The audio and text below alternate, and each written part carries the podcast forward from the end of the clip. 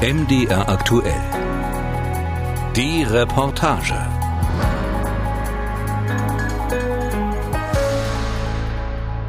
Ich wohne unmittelbar da unten, wo der Täter, äh, der da unten bei mir wohnt, schräg gegenüber. Und da ging also dann, kam Polizei oder Zivil und so weiter und so fort. Da habe ich mir noch gar keine Gedanken gemacht. Da taucht immer mal einer auf oder dergleichen. Und dann ging es ungefähr so los bei 1830. Da kam RTL Extra mit großen Scheinwerfern und alles. Und da bin ich runter und wollte aber als Bürgermeister wissen, was denn in meinem Ort überhaupt los ist. Mario Zanirato, 74 Jahre alt, ist parteiloser Bürgermeister der Gemeinde Bendorf ehrenamtlich und das seit 19 Jahren. Bendorf im Landkreis Mansfeld-Südharz in Sachsen-Anhalt, der Ort, an dem der Halle-Attentäter Stefan B. zuletzt bei seiner Mutter wohnte. Der kleine Ort, 2100 Einwohner, steht am 9. Oktober 2019 plötzlich im Zentrum des öffentlichen Interesses. Der Ort war mit einmal so aufgewacht, obwohl es schon nachts war, also war um neun oder halb neun. Aber da hat man gedacht, was ist denn hier los? Ja, weil das, das nachher wie so ein Feuer verbreitete. Ja, weil auch im Fernsehen dann kam oder im Radio, dass er aus Bendorf stammt und so weiter. Also ich sage es mal, als Ort möchte ich das nicht noch einmal so erleben, wie das da war. Das war hier Belagerungszustand von Sicherheitskräften. Das war schlimm. Man kann sich das gar nicht vorstellen. Es folgen Medienberichte und für die Bendorfer auch bittere Erinnerungen. 2018 war die Gemeinde schon einmal in den Negativschlagzeilen. Eine Frau aus Bendorf hatte ihre zwei Neugeborenen getötet und jahrelang in einer Tiefkühltruhe aufbewahrt. Mit dem Anschlag von Halle dann schon wieder ein Täter aus dem Ort. Für viele Bendorfer, wie für diese Frau, noch immer kaum zu fassen. War ja niemandem bewusst, dass hier sowas ausgerechnet hier bei uns passiert. Ja, ist genau wie damals mit den zwei Babys in der Kühltruhe. Das hat mich sehr betroffen gemacht. Ja, weil ich die Frau ja auch persönlich kannte. Jetzt vom Sehen ist ja klein. Aber das hier, das ist schon eine andere Dimension. Diskutieren findet eigentlich gar nicht mehr statt. Finde ich schon dass man darüber mehr reden sollte. Denn man kann nicht einfach einen Deckel drauf machen und, und gut ist. Alle, mit denen ich in Bendorf spreche, verurteilen die Tat aufs Schärfste. Manche fühlen sich aber auch zu Unrecht abgestempelt. Ich kann nicht verstehen, dass sowas überhaupt wieder in diesem Deutschland passiert. Ich habe nämlich den Krieg noch mitgemacht. Also es hat uns äh, alle sehr betroffen vor allen Dingen nie damit gerechnet, dass sowas passiert und sowas passieren kann. Und äh, vor allen Dingen auch, äh, wir kannten ihn ja gar nicht. So, das kommt dann noch, noch dazu. Und äh, trotzdem war Bendorf im, im Gerede. Und äh, das widerspiegelt nicht die Gesinnung und die Meinung der Menschen hier in Bendorf. Das muss man nochmal eindeutig sagen. Geschockt, dass sowas passiert. Und es ist ja traurig. Ja, und so in Bendorf, naja, die müssen es so hinnehmen, wie es ist. Es ist noch schlimm für die Mutter. Ja, das ist das Aller, Allerschlimmste. Jetzt im Nachgang kann ich Ihnen sagen, also empfinde ich, dass in Bendorf also eine absolute Ruhe eingekehrt ist. Da ich ja hier 36 Jahre lang äh, schon äh, wohne und äh, auch schon mal in Halle äh, war, sind mir da definitiv mehr Nazis untergekommen als hier. Also wüsste ich jetzt nicht. Oder sie verdecken sich gut, keine Ahnung. Auch Bürgermeister Mario Zanirato fragt, was kann der Ort dafür, dass der Attentäter von hier kommt? Bendorf sei eigentlich traditionell links geprägt, eine Malocher-Gegend.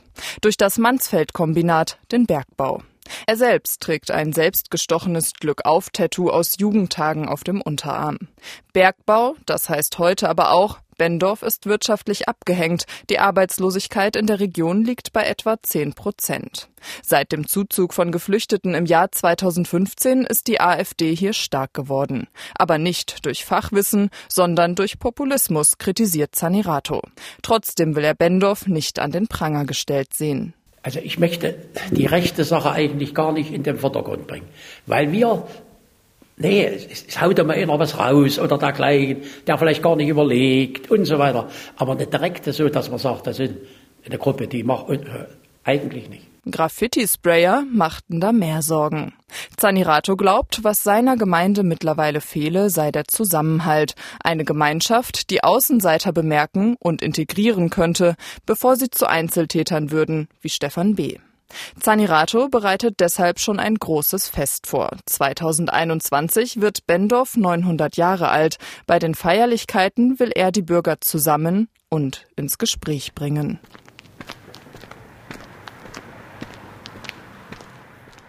Am Bahnhof in Bendorf treffe ich zwei Jugendliche aus Volkstedt, einem Ortsteil der Lutherstadt Eisleben. Ich möchte wissen, ob sie in ihrem Umfeld Rechtsextremismus begegnen. Ich kenne viele, die sind so.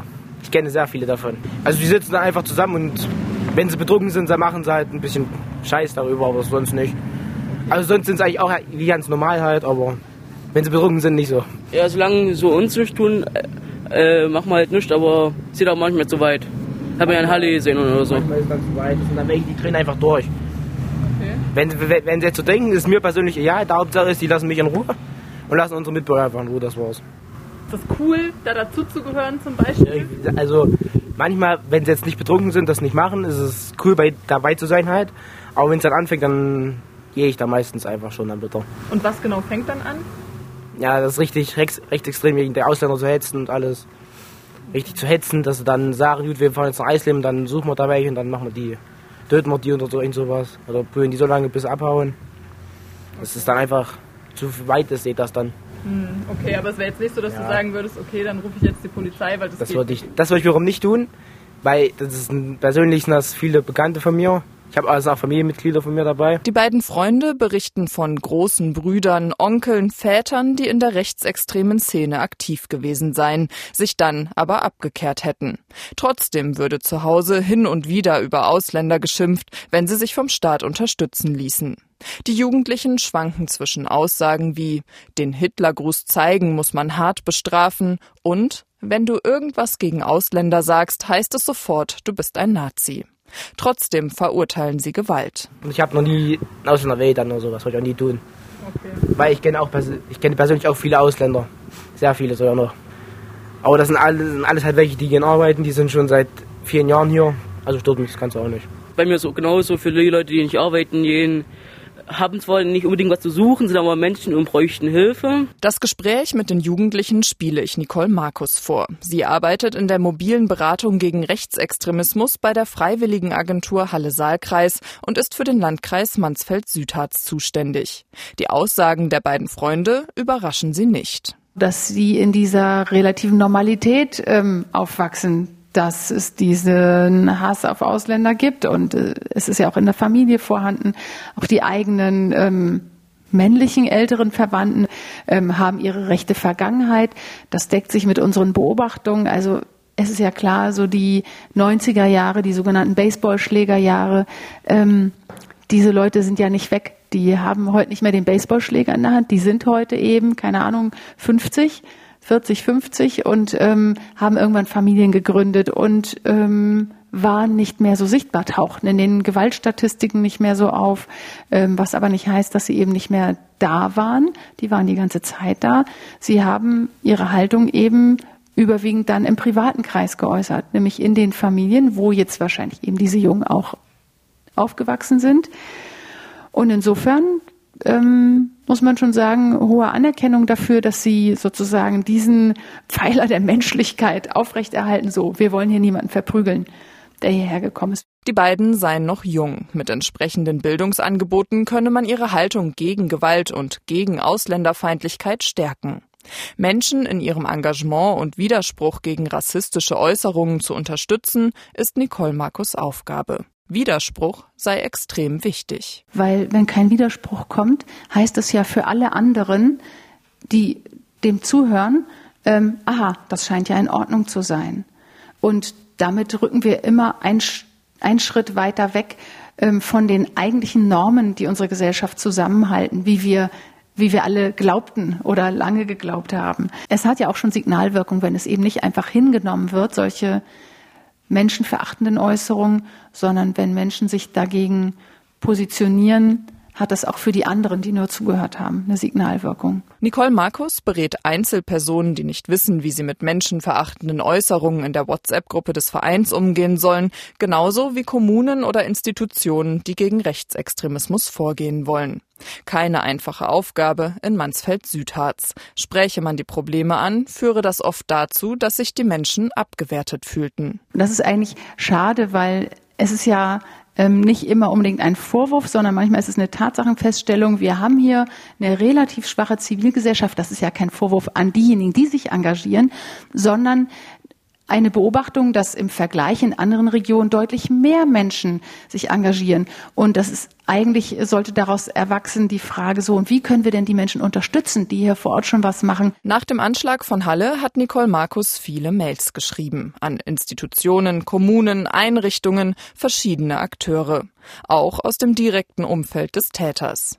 Wer alles darunter war, möchte sie nicht ins Mikrofon sagen. Markus ist um Diplomatie bemüht, wählt ihre Worte sehr sorgfältig. Häufig ist es ja so, ich meine, das Thema Rechtsextremismus, niemand beschäftigt sich gern damit. Es ist ein schwieriges Thema. Jeder weiß, dass es kein Problem, das von heute auf morgen zu lösen ist. Ähm, wenn es um Institutionen geht, die sind immer um ihren Ruf bemüht. Man möchte am liebsten immer gerne, ja, am liebsten hätte man, es gäbe dieses Thema nicht oder man selber hätte dieses Problem nicht. Das ist natürlich auch ein Wunschdenken, weil es ist ein gesamtgesellschaftliches Problem, das jetzt auch nicht nur in Ostdeutschland oder nicht nur in Mansfeld-Südharz der Fall ist. Wir sind eben überall damit konfrontiert. In manchen Regionen halt mehr, in anderen weniger, aber überall haben wir das Problem. Manchmal ist es eben leider so, dass die entsprechenden Organisationen dann doch lieber die Augen zumachen und ähm, ja, keine Ahnung, versuchen das Problem auszusitzen. Auf ihre Bemühungen sei, so formuliert es Nicole Markus, nicht in jedem Fall reagiert worden. Vielleicht auch, weil die Angesprochenen schon selbst aktiv geworden seien. Das möchte Markus zumindest nicht ausschließen. Fakt ist, auf ihre Initiative hin ist bis heute einzig in der Lutherstadt Eisleben als Reaktion auf den Anschlag etwas in Gang gekommen.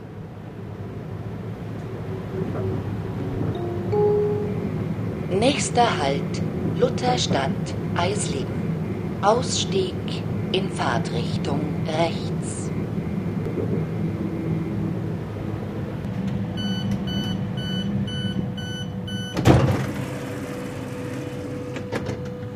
Eisleben, die zweitgrößte Stadt im Landkreis Mansfeld-Südharz. Hier empfängt mich Carsten Staub im Rathaus am Marktplatz. Seit dem 26. April ist er Bürgermeister der Stadt, 38 Jahre alt, parteilos.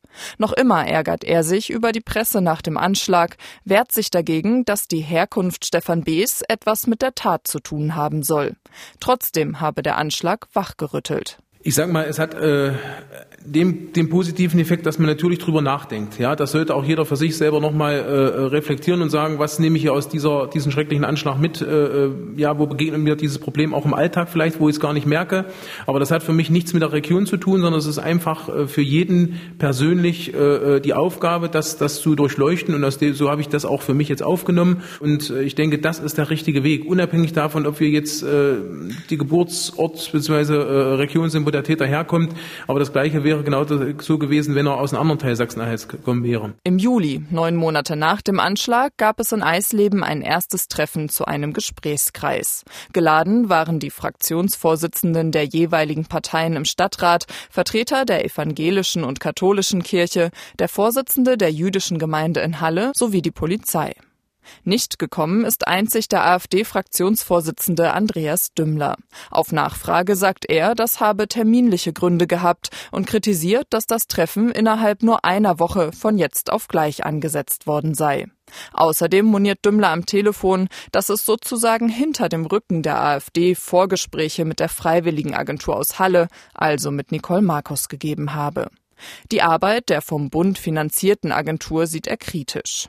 Beim nächsten Gesprächstermin wäre Andreas Dümmler, wenn es terminlich passt, aber dabei. Doch zurück zum ersten Treffen. Bürgermeister Carsten Staub ist mit den besprochenen Vorhaben zufrieden. Ja, haben also gute Gespräche geführt, haben auch ähm, uns vereinigt oder verständigt, dass äh, wir kirchenübergreifend äh, und auch die Schulen mit einbindend hier was unternehmen wollen. Stichwort Antisemitismus. Ich fasse es einfach noch ein bisschen größer.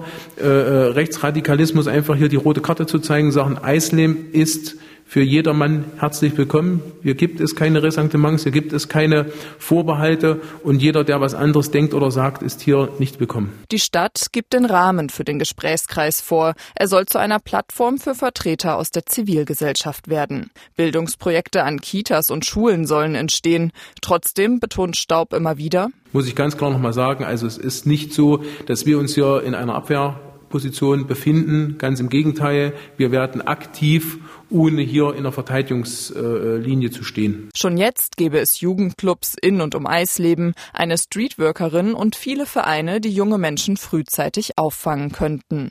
Doch es gibt auch Vereine, die sich Rechtsextremismusvorwürfen ausgesetzt sehen. So liegen zum Beispiel in Zusammenhang mit Eislebens Kampfsportverein derzeit drei Strafverfahren im Bereich des Staatsschutzes bei der Staatsanwaltschaft Halle. Staub sagt, in solchen Fällen stehe die Stadt jederzeit als Ansprechpartner bereit und unterstütze, wo sie könne.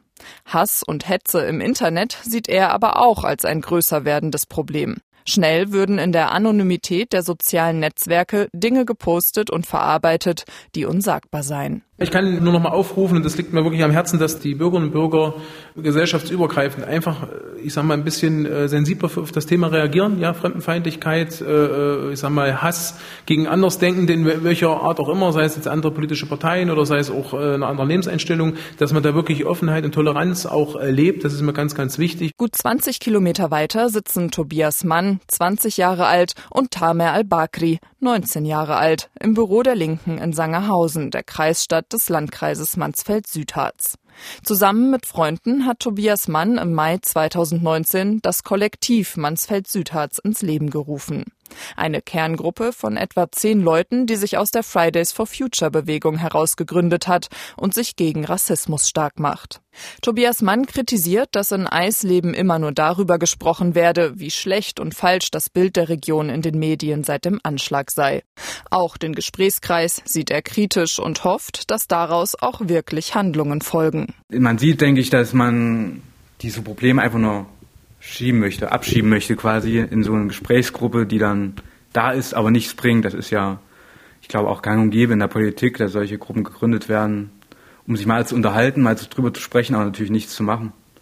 Und das ist natürlich ein großes Problem. Deshalb geht das Kollektiv selbst mit Aktionen voran, organisiert Workshops und Demos. Auf Facebook haben sie knapp 200 Likes. Auf Demos kommen, wenn es gut läuft und die Sonne scheint, um die 100 Leute zusammen. Tobias Mann weiß. Ich denke, wir erreichen viele Leute, die aktiv sein wollen, vielleicht auch schon aktiv sind, auch vorher noch keine Anlaufstation haben. Also wir sind eigentlich Anlaufstation für Leute, die bereits offen sind. Leute zu überzeugen ist schwierig, denn immer wenn wir auf Demos zum Beispiel die AfD kritisieren, dann kritisieren wir natürlich auch ihre Wählerschaft. Weil nur durch ihre Wähler bekommen sie erst die Macht. Und ich denke, auch der Wähler ist dafür verantwortlich für alles, was die AfD da macht und für alles, was sie sagt. Und da es hier eine ganze Menge sind in unserem Kreis, ähm, fühlt sich natürlich viele auch angegriffen. Mann spricht von einem schwierigen Balanceakt. Einerseits möchte das Kollektiv möglichst viele erreichen, andererseits auch laut und kritisch sein. Über die AfD-Wähler im Landkreis sagt er, Entweder sie wüssten nicht, welche Aussagen die Parteimitglieder tätigten, oder, und das sei noch schlimmer, sie wüssten es und wählten sie trotzdem. Tobias Mann erinnert sich noch gut an Alltagsrassismus in seiner Zeit an der Realschule. Trotzdem war er geschockt, als er Tamer al-Bakri kennenlernte und dieser von seinen Erfahrungen erzählte. Vor vier Jahren ist der Syrer nach Deutschland geflohen, war erst in Eisleben, dann in Sangerhausen. Hier macht der 19-Jährige gerade sein Fachabitur. Von abschätzigen Blicken über Beleidigungen, das Zeigen von Nazisymbolen bis hin zu Gewalt. Für ihn gehört das zu seinem Alltag in Mansfeld-Südharz. So sehr, dass ihn der Anschlag auf die jüdische Gemeinde in Halle nicht überrascht hat. Ich muss leider sagen, ich habe auch, als ich 19 war, habe ich auch erwartet, dass irgendwann, irgendwann schlimm wird, weil Im Jahr 2018, im Oktober, äh, haben uns auch drei Nazis angegriffen mit äh, Schlagstücke und die hatten äh, so Boller mit und die haben uns geschlagen. Also, die waren viele da und äh, hatte ich damals das Gefühl, es wird irgendwann ein schlimmer Anschlag auf uns, auf Flüchtlingsheime oder irgendwas äh, rassistischer Anschlag geben wird. Das war, also das war zu erwarten. Trotzdem oder gerade deshalb engagiert sich Al-Bakri beim Kollektiv, sucht das Gespräch. Gegen den Rechtsruck, den er wahrnimmt, will er aktiv werden. Ich glaube, es wäre auch gut, viel besser von unserer Seite, wir müssen das auch auf zugehen, auf die Menschen zugehen, darüber zu reden, zu erklären, warum dies und dies, warum das und dies. Ich glaube, wir sollten hier insgesamt, man versucht hart, äh, einen Dialog kommen, wir müssen einen Kulturdialog durchzuführen um halt die Leute zusammenzukommen, um aufzuklären. Ich glaube, das äh, bringt viel positive Standpunkte, bringt viel Positives. Wir sollten diskutieren. Für die Zukunft haben die beiden jungen Männer verschiedene Pläne. Tamer al-Bakri will nach der Schule nach Westdeutschland gehen. So haben es auch schon viele Freunde von ihm gemacht. Dort fühle er sich willkommener als im Osten. Ich war manchmal in Westdeutschland, äh, habe dort Freunde besucht und geguckt, aber das war nicht so der Fall. Also es gibt dort ja bestimmt Rassismus, alltäglicher Rassismus, aber nicht so wie hier. Tobias Mann will sich weiter in Mansfeld-Südharz engagieren. Er hat auch die Hoffnung, dass jüngere Leute offener sind und rechtsextreme Tendenzen von Generation zu Generation weniger werden. Seine Vision? Die ersten Schritte wären natürlich, ähm, dass man sich eingesteht, dass man ein Problem hat. Also dass äh, auch die Politiker sich eingestehen, dass wir halt diese Diskriminierungsprobleme haben, und erst dann kann man, glaube ich, wirklich etwas dagegen tun. Am besten wäre natürlich, wenn auf einmal alle ihren Rassismus vergessen.